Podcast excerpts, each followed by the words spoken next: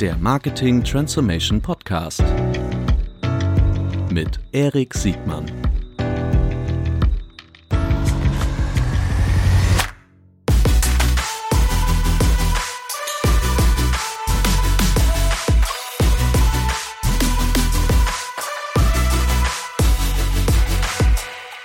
Herzlich willkommen zu einer neuen Folge des Marketing Transformation Podcast. Heute mit Professor Peter Kabel.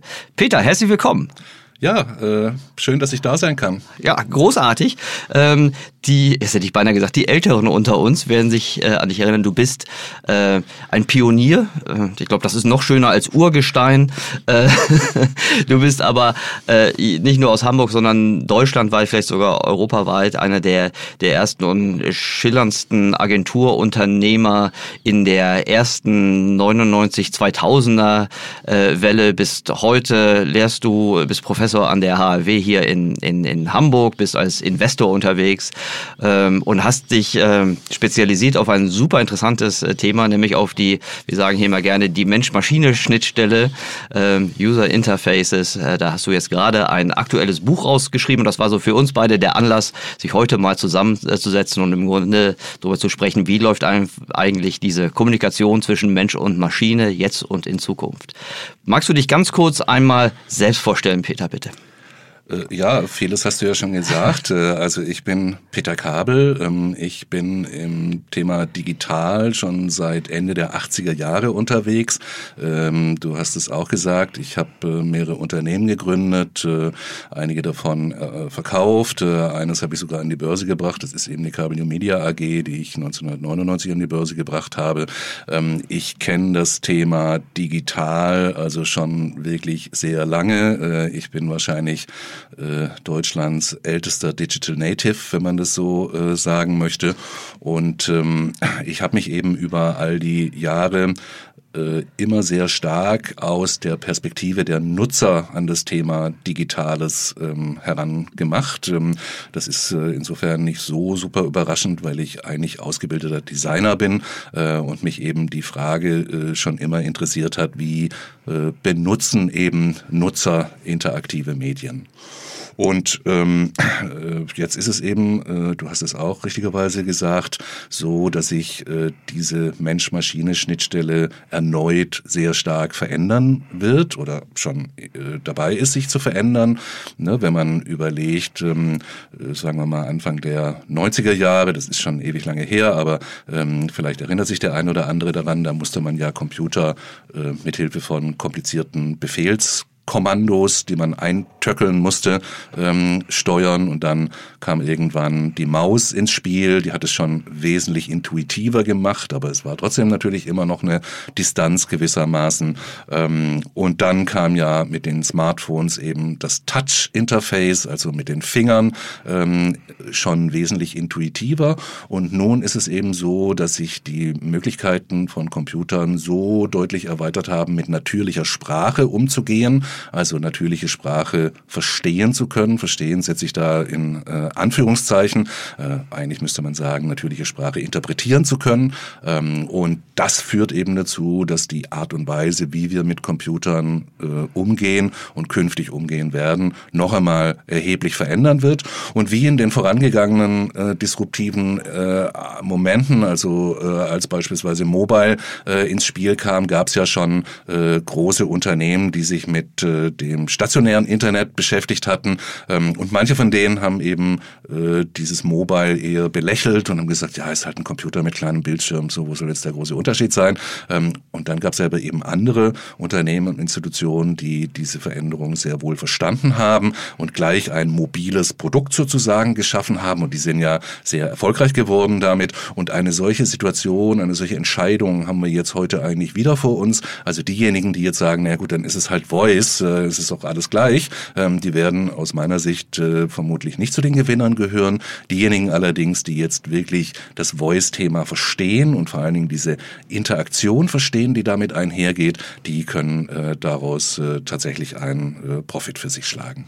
Super, du hast im Grunde jetzt in, in dieser kurzen Ausführung schon alles vorweggenommen, warum dieses Thema so wahnsinnig äh, relevant ist. Äh, es ich sehe trotzdem so ein gewisses Dilemma. Ähm, du hast es ja sehr schön beschrieben, dass es bei Mobile ja auch so dieses Missverständnis gab, dass es ja dann eigentlich nur äh, das Gleiche, nur nochmal mit einem anderen Bildschirm. Aber ähm, mit einem gewissen Zeitversatz sind ja dann ganz neue Geschäftsmodelle und ganz andere Kundenbindungs-, aber auch Kundengewinnungsmöglichkeiten entstanden. Und hier gerade aus dieser Marketingperspektive, die wir hier immer äh, besprechen, ist das, äh, ich finde das oft so ein Dilemma, äh, wenn man die, die Möglichkeiten auf der einen Seite betrachtet und auf der anderen die Realität im Hier und Jetzt äh, und dann vielleicht nur so eine lineare Progression irgendwie ähm, voraussetzt. Wir hatten ja auch schon hier in diesem Podcast auch schon äh, mindestens einmal über das Thema äh, der ganzen Voice Assistance äh, gesprochen, also gerade die, die, äh, die Echo-Welt als Beispiel.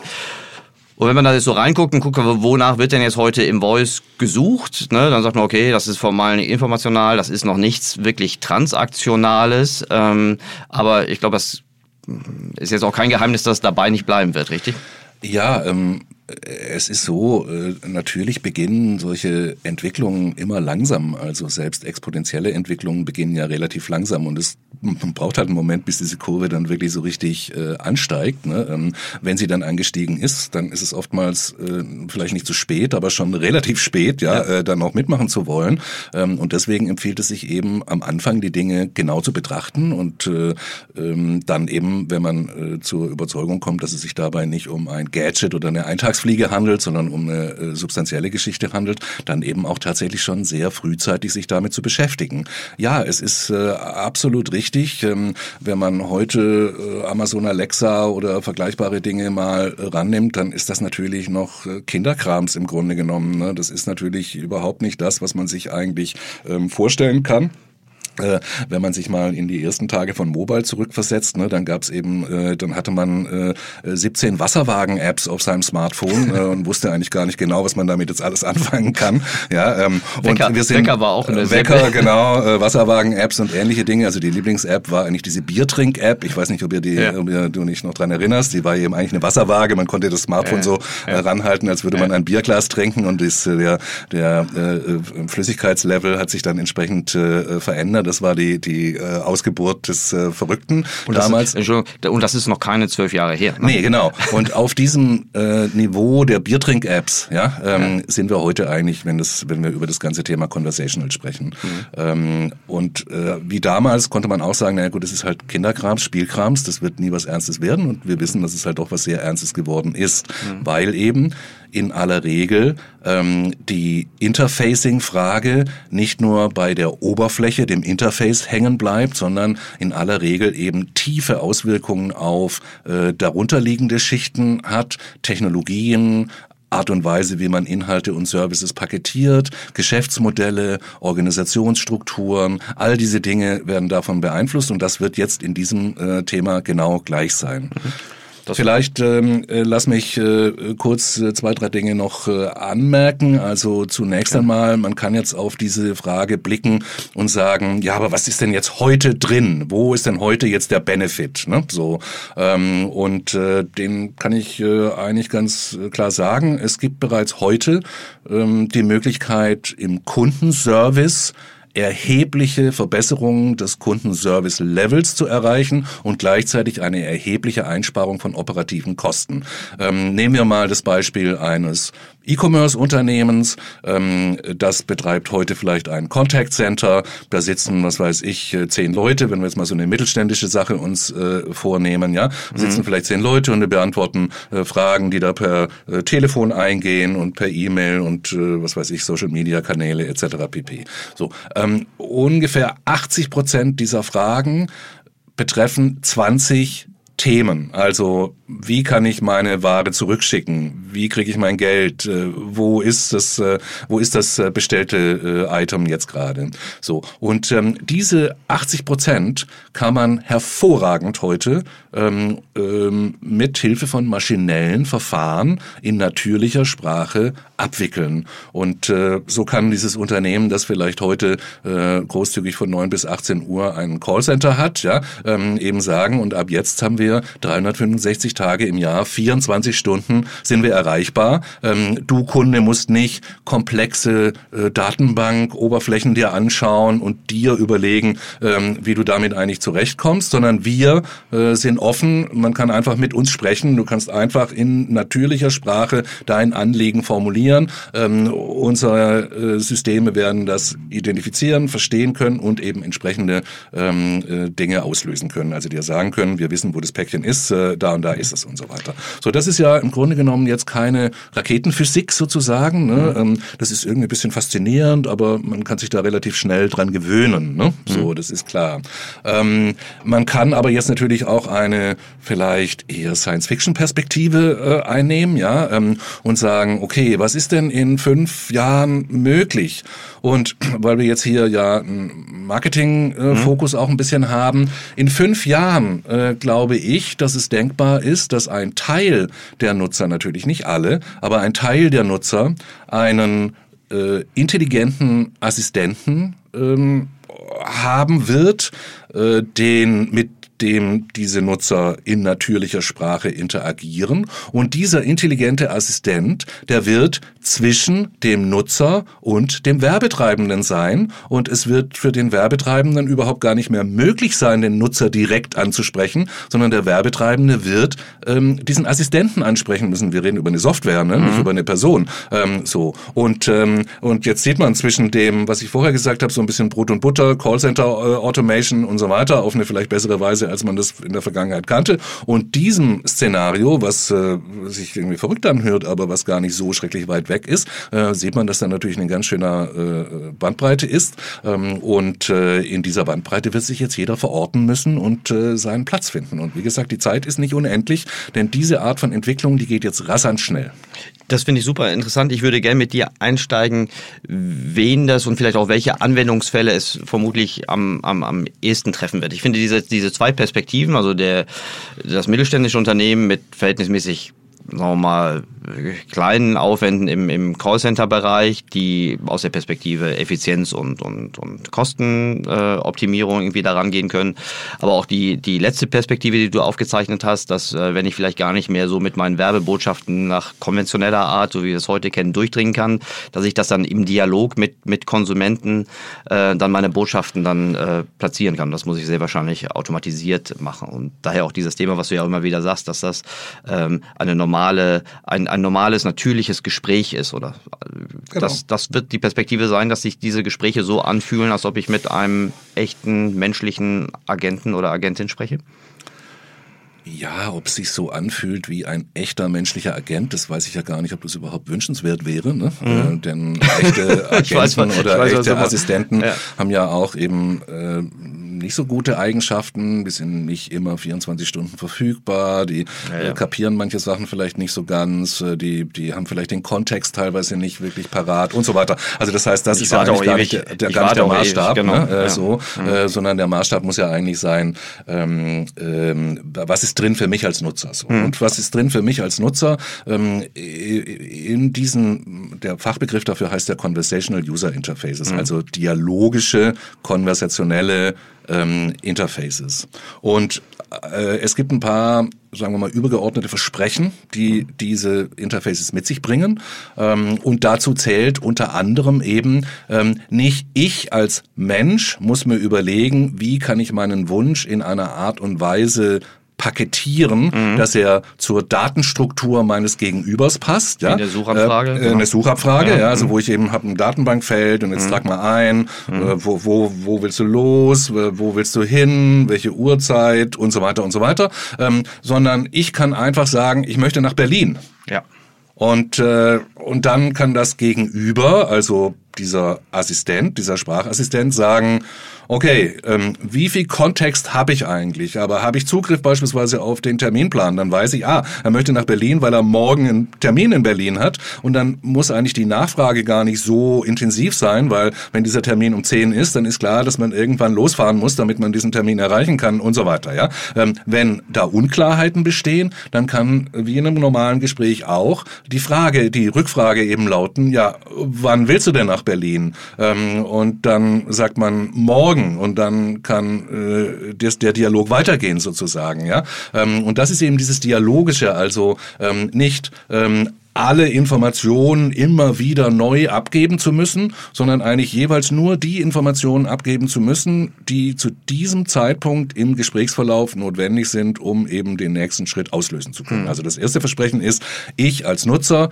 kann einfach sagen, was mein Bedürfnis ist und die Maschine versteht mich versus heute. Ich als Nutzer muss mir überlegen, wie kann ich mein Bedürfnis in einer Art und Weise ausdrücken, dass die Maschine mich verstehen kann. Ja. So, ein zweites großes Versprechen von ähm, konversationellen Interfaces ist, ähm, dass man eben nicht mit den hierarchischen Problemen einer Website zu tun bekommt. Also ich möchte eigentlich wissen, wie kann ich meine Versicherung äh, aufstocken. Mhm. So, wenn ich jetzt auf den Versicherungs, auf die Versicherungswebsite komme, dann werde ich ja alle möglichen Dinge haben, wir über uns und der Vorstand und dies und die Hausversicherung und die Dingsversicherung, die das, das, das und so weiter. Das ist ja ganz klar eine riesige Bandbreite, die da irgendwie in dieser Hierarchie, in dieser Informationshierarchie dargestellt werden muss, eines grafischen, einer grafischen Benutzeroberfläche.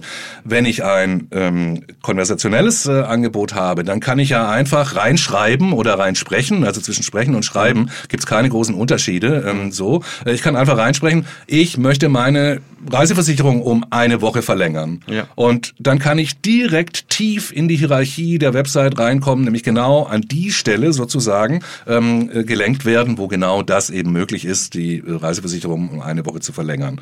Ja. Ähm, also dieses Überspringen von komplexen Hierarchien, ein anderes großes Versprechen ähm, von konventionellen äh, Interfaces. Gleichzeitig muss man aber eben sagen, weil du ja auch fragtest, wo sind dann die Probleme da mhm. sozusagen. Gleichzeitig bedeutet das aber natürlich auch, dass man ein gutes Maß an Vertrauen haben muss, dass der Agent auch tatsächlich in meinem, im Nutzersinne sozusagen agiert. Ne? Genau. Wenn ich also heute ähm, Amazon Alexa frage, ähm, kauf mir Batterien, dann äh, ist es ja so, äh, wenn ich jetzt erstmal die normale Website von Amazon anschaue, dann kriege ich ja eine Liste von möglichen Batterien. Ähm, ich kann äh, ungefähr fünf oder sechs davon ähm, überschauen. Die ersten fünf oder sechs Einträge kann ich überschauen und kann mir sehr schnell anhand der visuellen Eindrücke, ähm, Signale, die da auch gesendet werden, einen ersten Überblick verschaffen, beispielsweise den Preis oder was weiß ich, die Bewertungen oder äh, was es alles sein mag. Ne?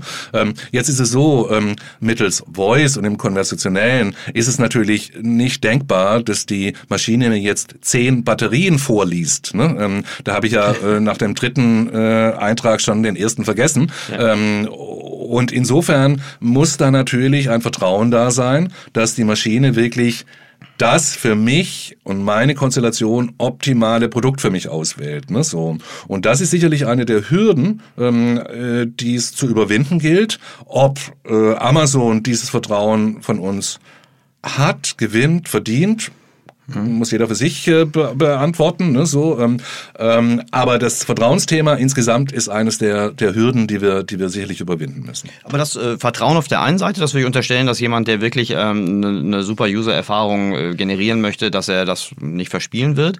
Die Fähigkeit, dann auch wirklich die richtige Recommendation abzugeben, äh, ist ja etwas ganz anderes. Ich habe, wenn ich dir zugehört habe, gerade überlegt, was meine letzten äh, eigenen Experiences waren. Ähm, und gerade dort, wo ich denke jetzt auch mal, dass der Kundenwert für den für, für das Unternehmen eigentlich ganz ganz ganz mal erträglich sein müsste.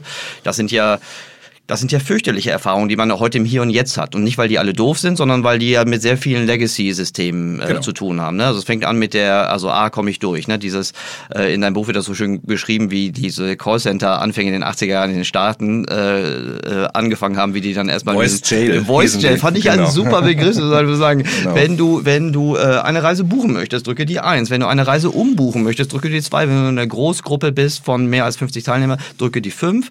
Und dieses Muster hat hat man ja bei Telcos, bei Versicherungen, bei Mietwagenfirmen, also you name it, überall habe ich als erste Hürde eine Warteschleife. Ich muss mich selbst authentifizieren, identifizieren, qualifizieren, um dann mit einem Menschen irgendwann sprechen zu dürfen. Mhm. Und dann ähm, dann unterstelle ich, dass wenn die alle meine, meine Vertragshistorie, meine Transaktionshistorie haben, dass sie mir dann auch eine okay Empfehlung machen können. Also da denke ich jetzt gerade an die Telekommunikation.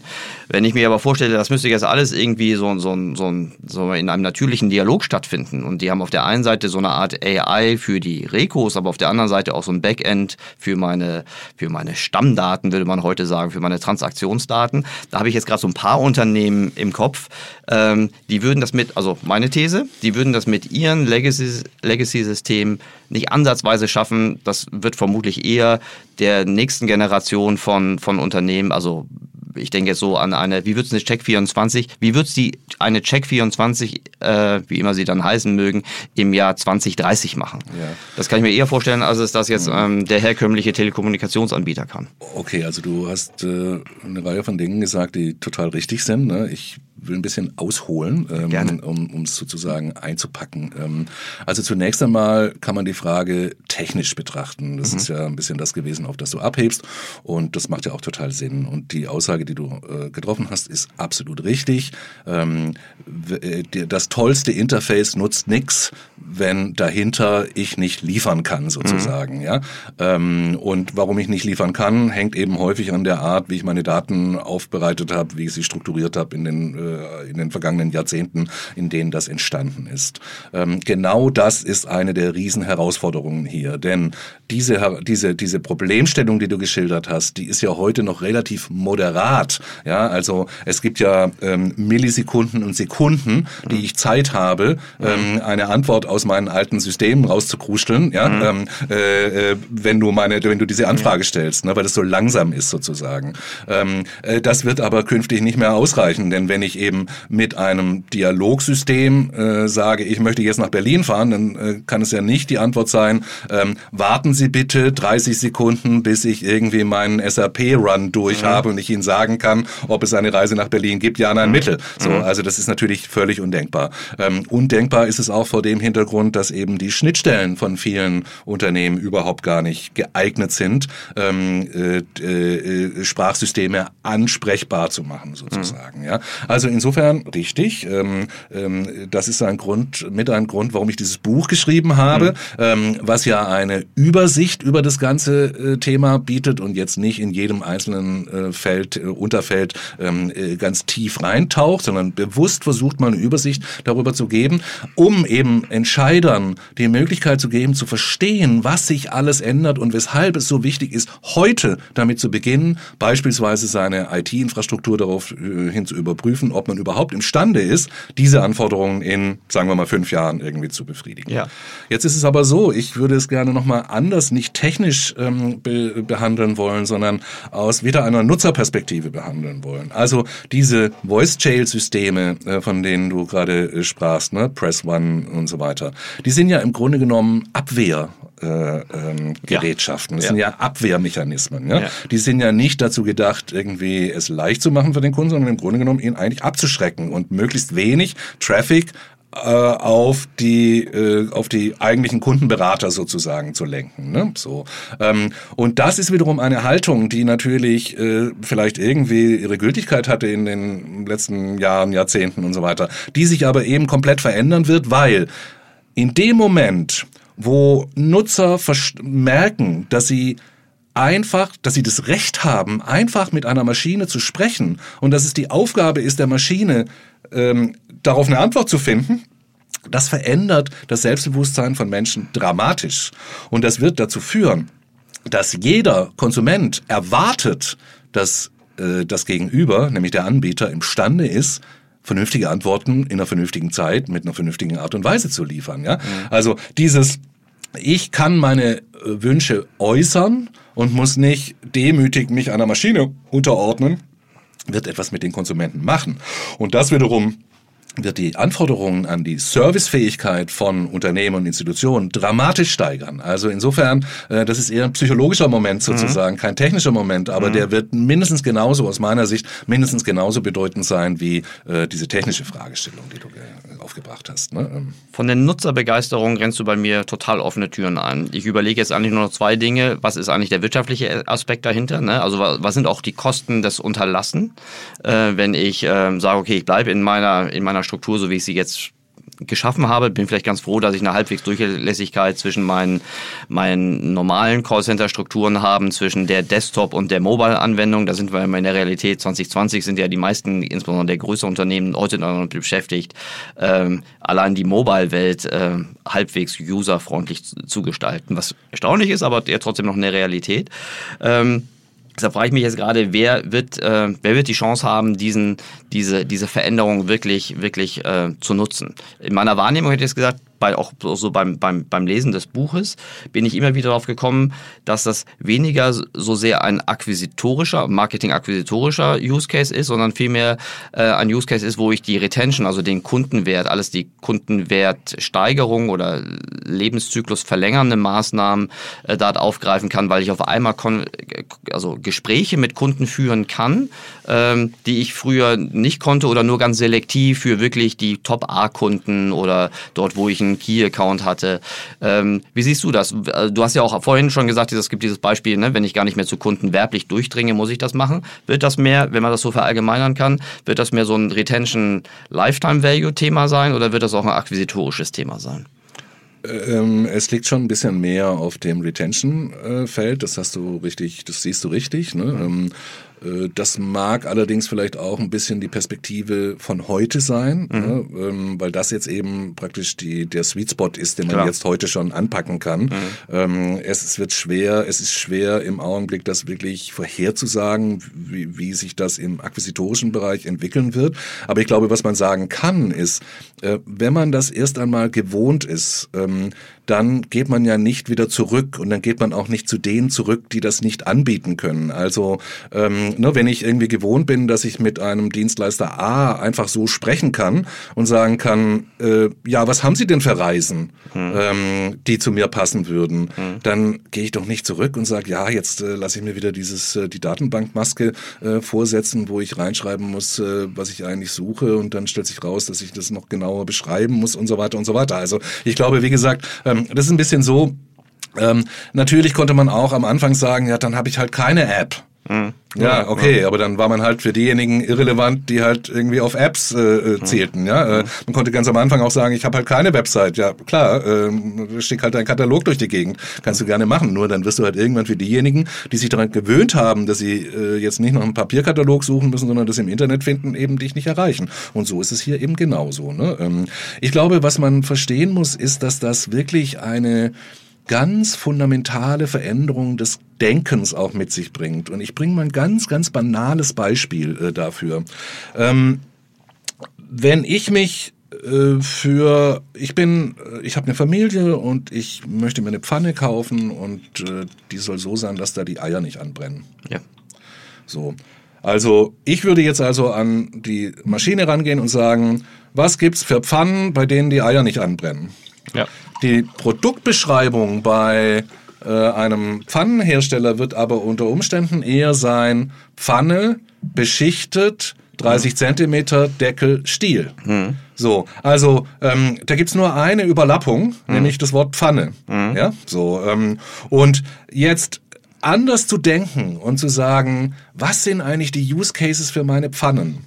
Wie muss ich vielleicht sogar meine Pfannen verändern, damit sie den Use Cases von Nutzern tatsächlich entsprechen. Das zeigt eben, dass das ein Nachfragermarkt dadurch wird, viel stärker, als es ein Anbietermarkt ist, ja, so. Ähm, und diese Verschiebung, das ist zwar eine ganz kleine graduelle Sache, aber die hat so maßgebliche äh, ähm, Auswirkungen auf alles, was ich in meinem Unternehmen tue. Ähm, und äh, wie gesagt, das ist, glaube ich, die große Änderung und deswegen kann man nicht sagen, ja, das lasse ich sein, sondern man muss sich in dieses neue Anspruchsdenken der Konsumenten einfinden und dann wird man herausfinden, dass eben das Interfacing davon ein Aspekt ist und dass dahinter eben noch ganz andere Aspekte Märkte ähm, sich auftun. Super spannende Perspektive. Mir fällt gerade auf, das war mit der Suche damals genauso. Ne? Genauso. Ne? Die genau. Produktdatenbänke der die Produktdatenbank eines äh, durchschnittlichen Versandhändlers in den frühen 2000ern hieß immer noch irgendwie der Waschvollautomat und die Beschreibung, weil das äh, war noch egal, im Katalog stand das ja unter den weiße Waren, äh, Warengruppen und dann hat man schon seine Waschmaschine, wonach der User dann gesucht hat, gefunden. In der Suchmaschine ist das Suchvolumen für Waschvollautomaten relativ begrenzt, genau. für Waschmaschinen aber groß. Ganz genau. So, und das muss es hat sehr viel Jahre lernen, ne? Genau, es hat sehr viel, also ähm, wenn man die Entwicklung von SEO, das ist ja das, was mhm. du ansprichst, ne, also von Search Engine Optimization, wenn man die sich anschaut, dann ist das im Grunde genommen eine gute, sehr gute Grundlage, um ein Verständnis für dieses semantische Denken äh, zu bekommen, das man eben äh, jetzt braucht. Was ist deine Prognose? Wer wird das als erster, also welche Art von, von Branchen werden das als erste äh, nutzen, embracen, würde der Amerikaner sagen? Ähm, ich kann mir vorstellen, dass es ähm, all die Branchen sind, bei denen dieses Dilemma of Choice eine Rolle spielt. Ja? Das mhm. Dilemma of Choice ist ja kurz beschrieben so, ähm, im Grunde genommen wünschen wir uns immer mehr Auswahlmöglichkeiten. Mhm. Also wir wollen eben nicht nur ein Paar Schuh sehen, sondern wir wollen im Idealfall 50 Paar Schuh zur Auswahl haben. Das Problem ist nur, irgendwann kippt das mhm. ähm, und beim 51. Paar bin ich so überfordert durch die Auswahlmöglichkeiten, ähm, dass ich äh, im Grunde genommen mich eher frustriert fühle und eben nicht besser fühle, dadurch, dass noch was dazugekommen ist an mhm. Auswahl. Und ich glaube, in allen Branchen, in denen dieses Dilemma of Choice eine Rolle spielt, ähm, werden diese dialogischen Verfahrensweisen sehr sehr, sehr schnell und optimal zum Einsatz kommen. Denn die Auswahl, ne, also zu sagen, ich möchte Schuhe, okay, welche Schuhe möchtest du? Grüne Schuhe, dann verstehst du, das ist mhm. viel einfacher als in einem mhm. riesigen Datenbankfeld zu sagen, Farbe, Marke, den Größe, Filter, den Filter selbst setzen muss, ja. Genau, Filter mhm. und zwar erstmal alle Filter setzen muss, mhm. ich sagen kann, jetzt suchen. Ne? Mhm. So mhm. ähm, im Dialog, wie gesagt, äh, schränke ich das ja sehr, sehr ähm, intuitiv ein gewissermaßen ähm, und deswegen glaube ich, dieses Dilemma of Choice äh, äh, Branchen, die sind diejenigen, die das als erstes äh, sicherlich mhm. äh, nutzen können. Werden. Okay.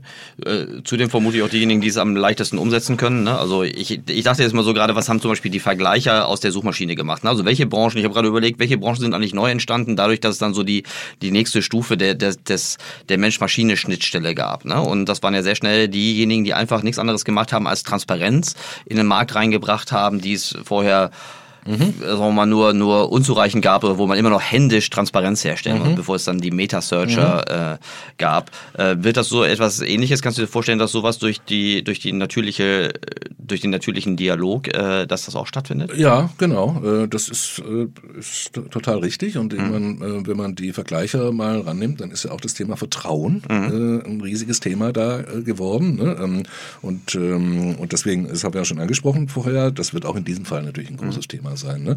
Ich glaube, was ich nochmal sagen wollen würde, auch wenn wir jetzt hier in so einem Marketing-Kontext sind, mhm. ähm, es ist nicht nur oder vorrangig ein Thema, was im Marketing-Kontext eine Rolle spielt, ne? mhm. ähm, sondern äh, dass da, da also die die Anzahl der Use Cases ist wirklich super breit ähm, und man kann sich vorstellen, wie das beispielsweise im Gesundheitswesen eine große Rolle spielen ja. kann. Ja, äh, wenn Ärzte mit einer Maschine im Dialog sein können, während sie im Patienten, mit dem Patienten zusammen sitzen und nicht äh, ständig auf den Monitor gucken müssen, damit sie dort eintragen können, was sie jetzt gerade an Anamnese gemacht haben, äh, sondern eben das durch Sprache passieren kann. Ja. Ne? So. Ja.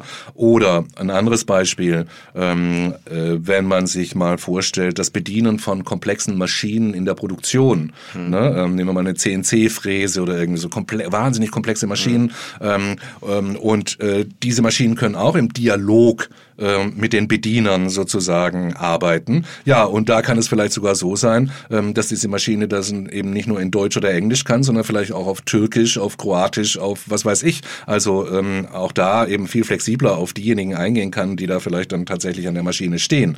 Ähm, auch wenn wir mal wieder eher in diesen Büro- und äh, Knowledge Worker-Kontext äh, gucken. Ne?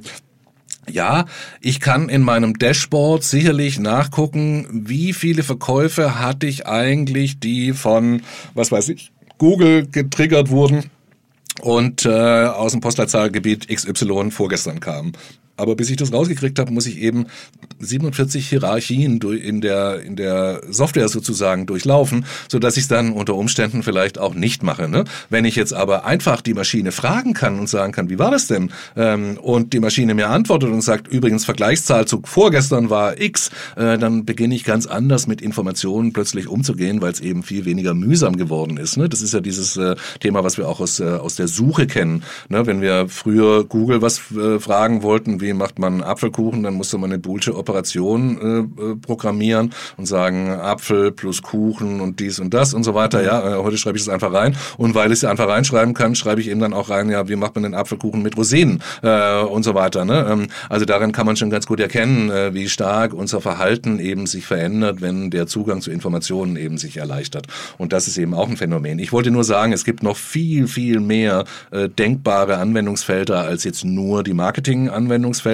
Ähm, und das äh, wird natürlich, äh, sagen wir mal, gemeinsam, also verstehst du, wenn Leute das gewohnt sind in einem, äh, in einer Sphäre des Lebens, dann werden sie ja in der anderen Sphäre des Lebens darauf nicht mehr verzichten wollen, genau. sozusagen. Genau. Deswegen verbinden sich diese Dinge natürlich zu einem großen Strom, der jetzt gerade eben beginnt oder im, im Gange ist. Diese Faustregel, ne, dass die letzte beste Nutzererfahrung, die du gemacht hast, dein, dein Benchmark wird genau. für die nächste Nutzererfahrung. Das ist egal, ob du es aus einem Productivity-Background hast äh, genau. oder aus einer äh, Konsumenten-Anbieter-Logik heraus genau. hast. Du fragst dich dann, warum ist das nicht überall so genau. gut? Das ist natürlich auch eine ganz wichtige ähm, Perspektive, um dann auch seine Investitionsfähigkeiten, also die, die, den Investitionsfokus vielmehr dann auch wirklich auf die, auf die richtigen Themen in der Zukunft äh, zu setzen.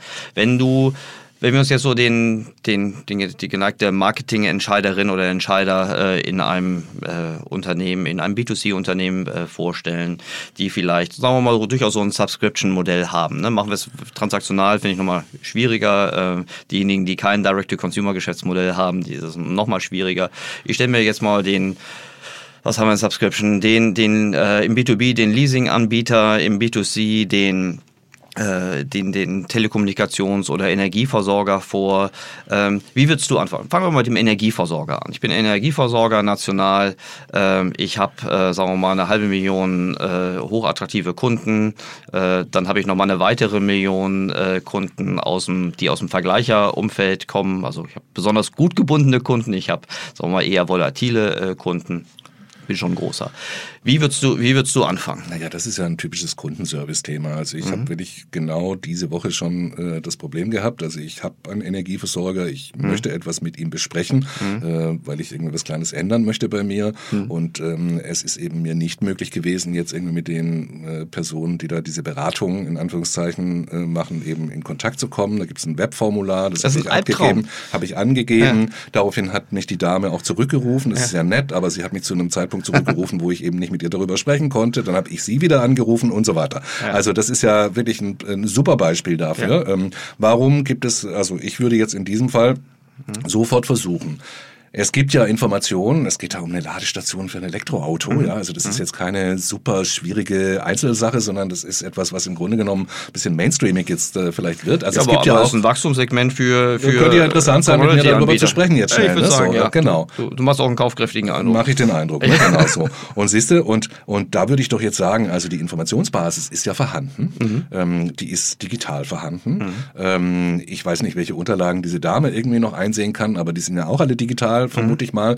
Also hier wäre es jetzt wirklich keine Raketenphysik, ähm, einen Dialogservice aufzubauen, der mich vollständig informiert ähm, und dann vielleicht sogar auch gleich das Lied abnimmt und sagt, okay, und haben wir Sie jetzt informiert? Ja, dürfen wir jetzt, äh, was weiß ich, äh, das Ihnen gleich liefern äh, und so weiter. Also äh, wie gesagt, da sind wir jetzt wieder beim Kundenservice. Mhm. Kundenservice ist äh, der Sweet Spot par excellence. Man kann, wenn man so etwas machen möchte, ähm, kann man heute damit beginnen und noch vor Jahresende ein validen Service aufgebaut haben. Das ist möglich. Das ist keine Raketenphysik. Die, das Tech-Stack ist da. Es gibt jede Menge Anbieter, die das irgendwie liefern können. Es gibt vielleicht nicht sehr viele Leute, die ähm, die, die Integrationsberatung äh, leisten können in diesem Kontext, weil ja. da eben noch nicht so sehr viel Erfahrung da ist. Also Agenturen und so weiter sind da jetzt noch nicht so mhm. in dem Maße irgendwie entwickelt, wie das in anderen äh, mhm. Feldern ist. Aber es ist machbar. Ähm, es kostet auch keine Millionen. Äh, das ist alles irgendwie äh, erreichbar.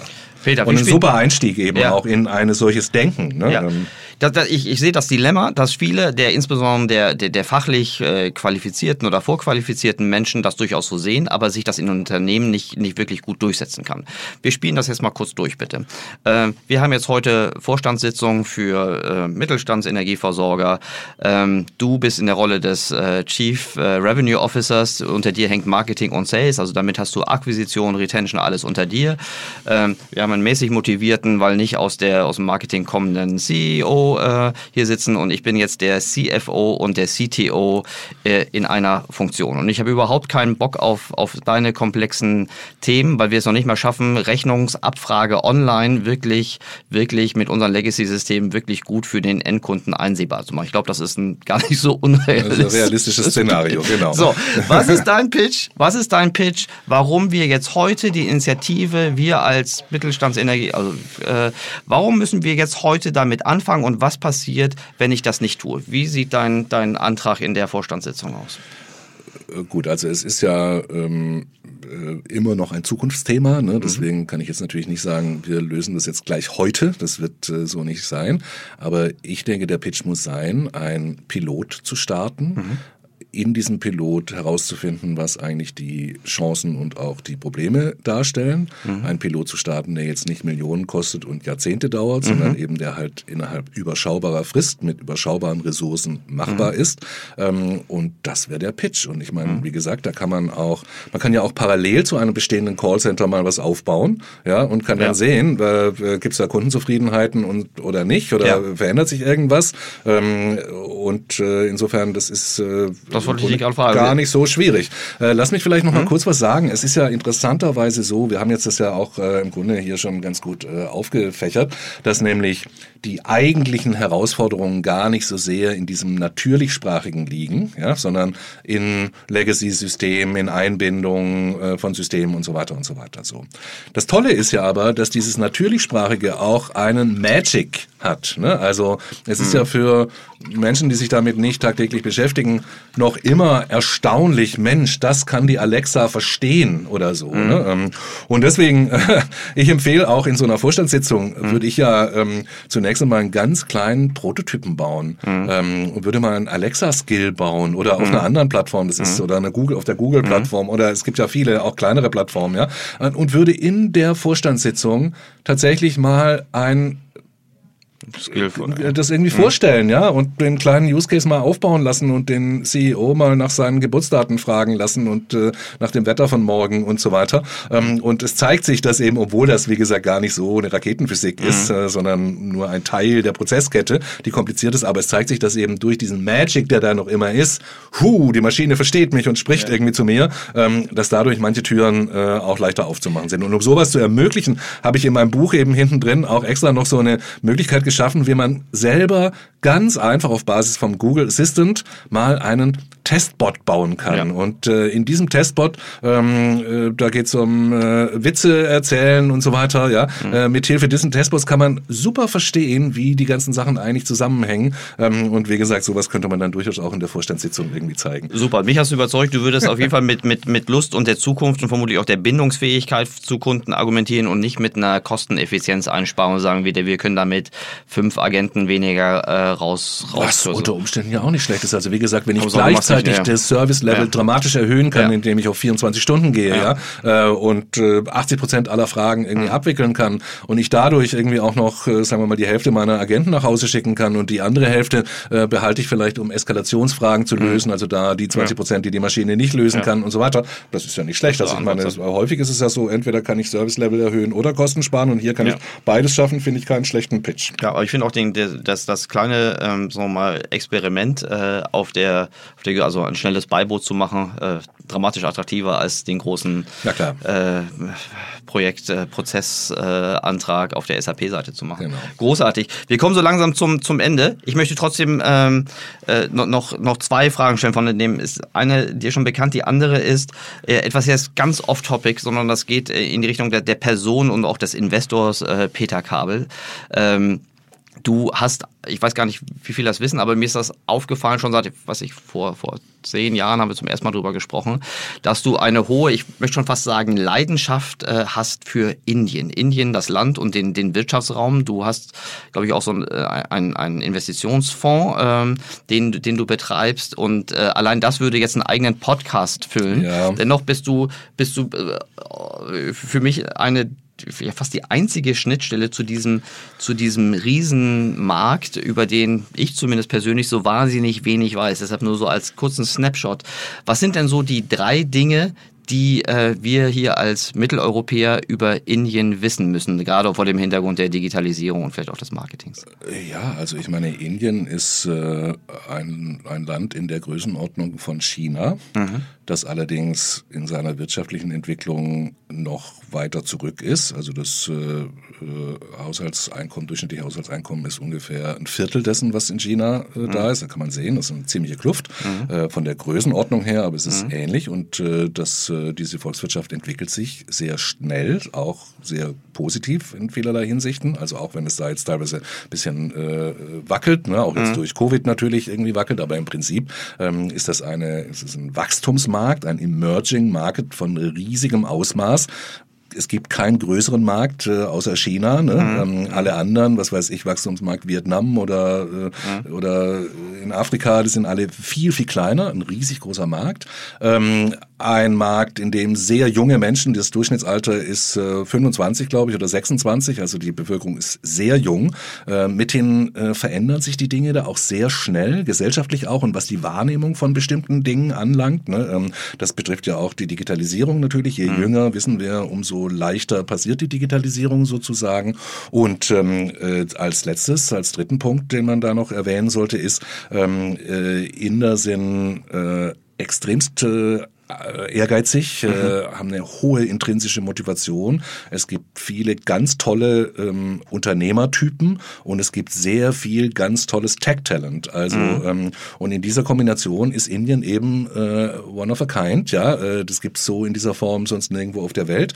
Du hast völlig richtigerweise gesagt, ich habe äh, meinen Investitionsfokus in Early Stage Unternehmen vor ungefähr acht Jahren vollständig nach Indien verlagert. Das heißt, ich mache fast nur noch Dinge äh, dort. Ähm, Übrigens auch, und da äh, kommt wieder der Bogen zurück äh, zu unserer Sprachthematik, mhm. das Thema NLP, also Natural Language Processing, all diese Verfahrensweisen und Methoden, äh, die eben notwendig sind, um solche natürlichsprachigen Interfaces machen zu können ist in Indien sehr weit entwickelt. Ähm, äh, wenn man zu Google geht und dort in die NLP-Teams guckt, dann sind da nur Inder. Äh, also das ist eben ein Thema, was in mhm. Indien vielleicht auch aufgrund der vielen Landessprachen, es gibt ja, ja über 20 Sprachen, ähm, dort irgendwie, wie soll ich sagen, kulturell ähm, weiter verankert ist. Und ähm, ich habe äh, vier sehr, sehr äh, vielversprechende äh, Beteiligungen in Indien, die sich eben mit dem Thema natürlichsprachigen äh, Verfahrensweisen auf unterschiedliche Weise beschäftigen. Großartig. Äh, allein dieses Thema würde einen eigenen Podcast äh, füllen. Wenn du Lust hast, äh, machen wir das. Äh. Gerne, gerne. Also ich kann nur sagen, es ist ein großes, ein großer Fehler, dass ähm, in Indien alle Chinesen sind dort und interessieren sich dafür, äh, alle Amerikaner sind dort und interessieren sich dafür und die Europäer stehen wieder an der Seitenlinie und sagen, ist irgendwie rätselhaft, äh, habe ich alles nicht verstanden, macht mir ein bisschen Angst, möchte ich vielleicht eher mal abwarten. Insofern, es lohnt sich sehr, sich mit Indien zu beschäftigen. Super. Und wenn du Zeit und Lust dazu hast, dann machen wir das vielleicht im Herbst und dann leuchten Gerne. wir da mal noch mal weiter äh, rein. Ähm, die, die letzte Frage, Peter. Äh, Herr Professor Kabel, wie halten Sie denn Ihr Wissen frisch? Wie hältst du dein Wissen frisch? Äh, ja, das ist äh, eine Mischung. Also zunächst einmal ich glaube, das Wichtigste ist, mein Middle Name ist Neugierde. Mhm. Ähm, äh, und so bin ich eigentlich in all das hineingeraten, äh, was ich in meinem ganzen Leben gemacht habe. Mhm. So kam es eben auch, dass ich bereits Ende der 80er Jahre mich mit Digitalisierung beschäftigt habe, wo äh, andere, meine damaligen Geschäftspartner, sagten, das ist ein Spielwarenladen, den ich da irgendwie aufmachen möchte und sich deswegen von mir abwandten.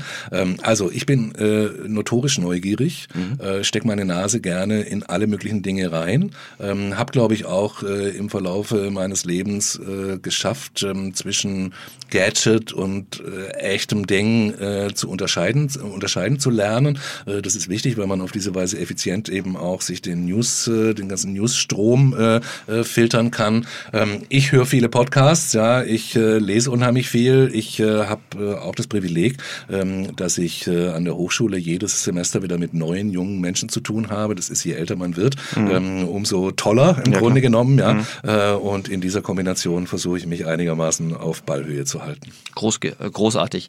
Vielen Dank. Und du hast uns auch noch ein Geschenk mitgebracht, dein nämlich jetzt gerade aktuell erschienenes Buch Dialog zwischen Mensch und Maschine, Conversational User Interfaces, intelligente Assistenten und Voice-Systeme, äh, erschien beim sehr ordentlichen Verlag Springer Gabler. Ähm, du hast uns ein Buch mitgebracht, was wir verlosen dürfen. Gerne, genau. Das finde ich super. Ähm, ich kann es auch wirklich sehr empfehlen. Ähm, es ist ähm, also, also ich habe es, ich mochte die Struktur, ich mochte die, äh, die Mischung aus theoretischer, abstrakter Herleitung und, und, und Anwendungsfällen, der Blick so auch in die, ein bisschen in die Glaskugel, äh, aber strukturiert hergeleitet. Das hat mir sehr gut gefallen. Es sind 200 Seiten, die, ähm, ich würde jetzt nicht sagen, das schafft man nicht in einem Wochenende, aber äh, sagen wir in zwei Wochenenden kann man sie zumindest auf meiner oberflächlichen Art und Weise gut lesen. Ähm, für alle, die äh, Interesse an diesem Buch haben, äh, einfach äh, eine E-Mail an info at digitalforward.de.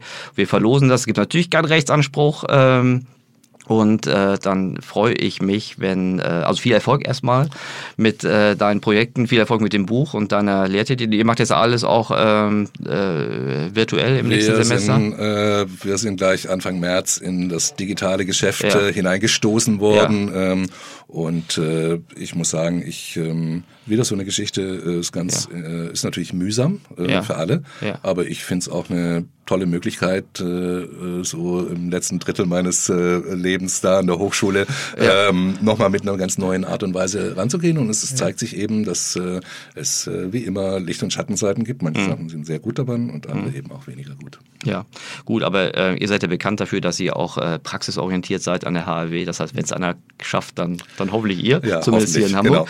So, großartig. Lieber Peter, ganz, ganz herzlichen Dank. Hat mir megamäßig viel Spaß gemacht und ich freue mich auf die Fortsetzung zum Thema Indien und äh, ganz herzlichen Dank, dass du da warst. Ja, danke äh, dir ähm, äh, und äh, viel Erfolg für den Podcast weiter und äh, viel Erfolg auch deinen Hörern äh, beim Aufgreifen dieses wichtigen Themas. Sehr gut. Ja, Lust hast du uns auf jeden Fall gemacht. Dankeschön.